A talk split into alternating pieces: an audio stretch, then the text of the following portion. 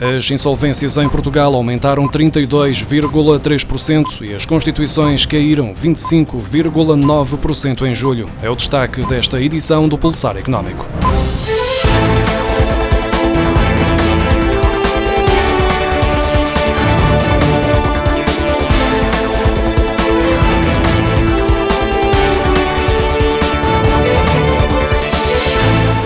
As insolvências em julho aumentaram 32,3% face ao mesmo período do ano passado, com mais 111 processos, para um total de 455. No acumulado do ano, a subida é de 8,4%, com 3.145 insolvências, mais 243 que nos primeiros sete meses de 2019, mas os valores são inferiores aos registados em 2018 e 2017.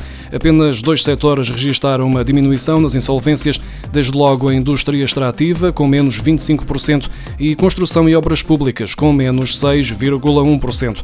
Todos os outros apresentam subidas significativas. A criação de novas empresas em julho sofreu uma redução de 25,9% face ao mesmo período do ano passado. O mês fechou com 2.931 constituições, menos 1.026 que em julho de 2019. O acumulado do ano apresenta um diferencial ainda mais significativo, com menos 10.317 novas empresas que em 2019, um decréscimo de 32,7%. Segundo o estudo MDS Research, Situação Económica em Portugal, que tem por base um inquérito realizado junto de 115 empresas nacionais de quase duas dezenas de setores de atividade, menos de metade das empresas conseguiram manter o seu nível de atividade, mas uma pequena franja de 5,2% conseguiu crescer à sombra da pandemia. A MDS acrescenta que a generalidade das empresas teve de implementar medidas para responder aos constrangimentos, seja por imposição legal, como o caso do teletrabalho e de medidas de proteção sanitária, seja porque a solidez financeira das empresas foi afetada. A redução do investimento, o corte de custos e o recurso ao layoff estão entre as principais medidas adotadas, sendo relativamente reduzida a percentagem de empresas que procuraram novas formas de fazer negócio e de melhorar a sua oferta. Metade das empresas têxteis e de vestuário admite reduzir o emprego este ano, após a maioria ter registado quebras de faturação superiores a 30% entre abril e julho, segundo o inquérito divulgado pela Associação Têxtil e Vestuário de Portugal, realizado na última quinzena de julho. As expectativas para o total do ano não são muito melhores, já que 46% das empresas acredita vir a ter uma quebra superior a 30%. Relativamente ao nível de emprego para 2020, apesar das medidas definidas pelo governo, metade das empresas inquiridas acreditam que vão ter de reduzir o número de trabalhadores, com cerca de um quarto das empresas a estimar que essa redução seja superior a 10%.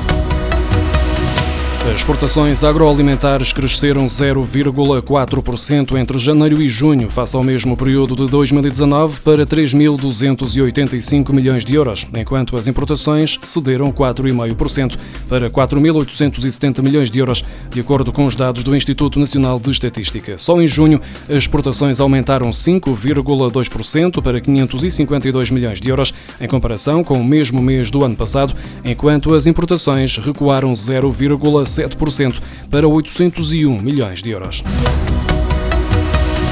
O mercado imobiliário português sentiu o impacto da pandemia de Covid-19 no primeiro semestre, tendo havido uma suspensão generalizada dos processos de tomada de decisão, em especial no segundo trimestre, mas nem tudo são más notícias, já que foram investidos em imobiliário comercial 1.670 milhões de euros entre janeiro e junho de 2020, um novo máximo histórico semestral.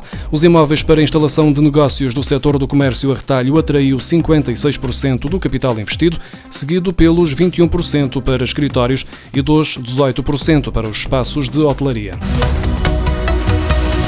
Uma semana depois da entrada em vigor da nova regra que permite às discotecas funcionarem como pastelarias ou cafés, os empresários de diversão noturna reiteram a inviabilidade da alternativa e alertam para o colapso do setor.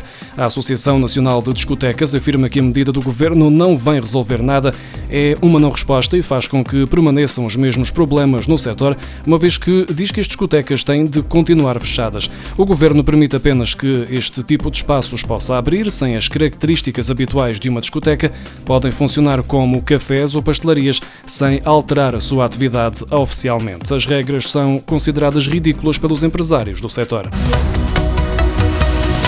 Os empregadores com contribuições sociais em atraso têm até ao final deste mês para definir tranches e prazos de pagamento das dívidas à Segurança Social, segundo um diploma publicado na sexta-feira. Terminava em julho o prazo para as entidades empregadoras indicarem à Segurança Social a forma de pagamento das contribuições sociais diferidas, mas a 30 de julho, em comunicado do Conselho de Ministros, o Governo anunciou o adiamento por mais um mês.